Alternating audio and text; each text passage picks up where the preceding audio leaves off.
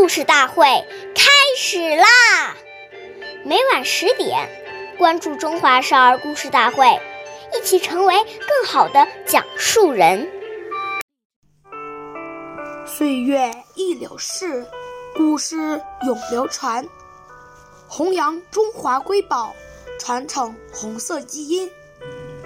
我是中华少儿故事大会今日讲述人刘基哲。今天我给大家讲的故事是《故事大会红色经典故事》第十集《习书记的群众观》。今天我给大家讲的故事是习中贺爷爷的故事。一九三七年，关中分分为驻狗驿、马家堡。有一天，崔氏炊事员老李很神秘地告诉席中鹤爷爷，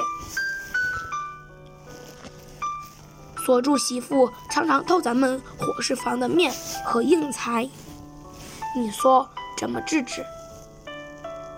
席爷爷说：“把他们一家搭在咱们灶上吃饭，也没什么群众穷嘛。我们吃的、穿的、用的，都是群众供给的。离开群众，寸步难行。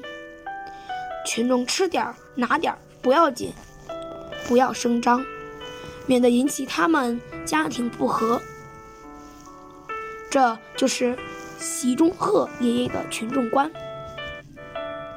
是人民群众养活了我们，而不是我们养活了群众。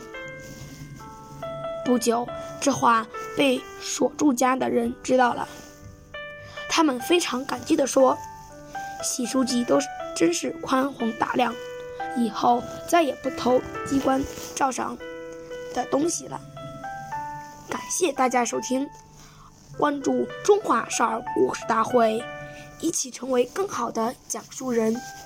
我们下期节目再见。